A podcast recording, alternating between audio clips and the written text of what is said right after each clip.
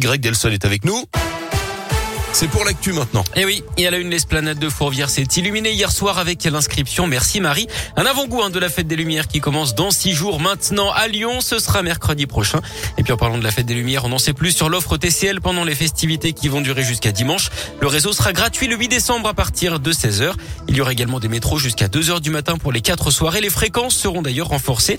Les parcs relais seront ouverts jusqu'à 3h du matin. En revanche, les bus ne circuleront plus en centre-ville à partir de 16h le 8 décembre. Vous retrouvez tout le détail de ce dispositif sur radioscoop.com.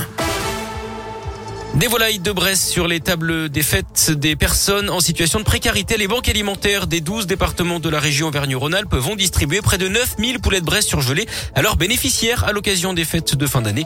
L'opération est financée par la région. L'idée, c'est également d'aider les producteurs de volailles de Bresse qui n'ont pas pu écouler leur stock à cause du confinement, mais aussi de donner la possibilité aux familles en situation de précarité de manger un produit de prestige.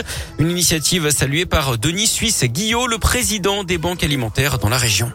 Fois important, inédit et solidaire. Important parce que ben, c'est 11 tonnes de volailles de Bresse qui vont trouver un débouché. C'est inédit, c'est la première fois que ça se fait. Et puis euh, euh, solidaire parce que finalement toutes les, les tables de Noël seront enchantées par cette belle volaille euh, chez nos bénéficiaires. On visera évidemment plutôt les familles de 4-5 personnes parce que c'est des volailles entières et on accompagnera aussi cette distribution de, de diffusion de recettes, d'accompagnement grâce à nos diététiciennes et à nos camions cuisine pour élaborer les recettes les plus, les plus pertinentes? Les coûts de cette opération pour la région, 100 000 euros. Chaque semaine, 50 000 personnes bénéficient de l'aide des banques alimentaires chez nous. Le gouvernement hausse le ton face au harcèlement scolaire. L'Assemblée nationale a voté la création d'un nouveau délit hier pour créer un choc. Le texte propose de punir le harcèlement plus sévèrement de 3 ans de prison et 45 000 euros d'amende jusqu'à 10 ans et 150 000 euros en fonction de l'ITT accordé à la victime.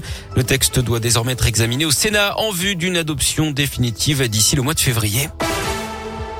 Du sport du foot et la 16e journée de Ligue 1 et cette nouvelle déception pour l'OL défaite à domicile contre Reims 2-1 hier soir à Dessine avec un dernier but encaissé dans les arrêts de jeu. Un match sans saveur et surtout une cinquième défaite en 15 matchs. C'est Karl Toko et Cambien qui a marqué pour Lyon, dixième du classement de Ligue 1 désormais à 6 points du podium. En revanche, démonstration de force pour les filles de Lasvel en Eurocoupe. Elles étaient déjà qualifiées mais elles ont quand même atomisé les Belges de Liège 89 à 31. Onzième victoire d'affilée, toute compétition confondue. Et puis en tennis, la WTA met sur la Chine. L'association qui gère le circuit féminin a annoncé hier qu'elle suspendait tous ses tournois en Chine et à Hong Kong, quel qu'en soit le coût financier. On parle de plusieurs centaines de millions de dollars. Cela fait suite à l'affaire Peng Shuai, cette joueuse qui avait disparu après avoir accusé un ancien haut responsable du régime de viol. La communauté internationale soupçonne qu'elle soit depuis l'objet de pression de la part du gouvernement chinois. La WTA qui a d'ailleurs reçu hier le soutien complet du numéro 1 mondial Novak Djokovic.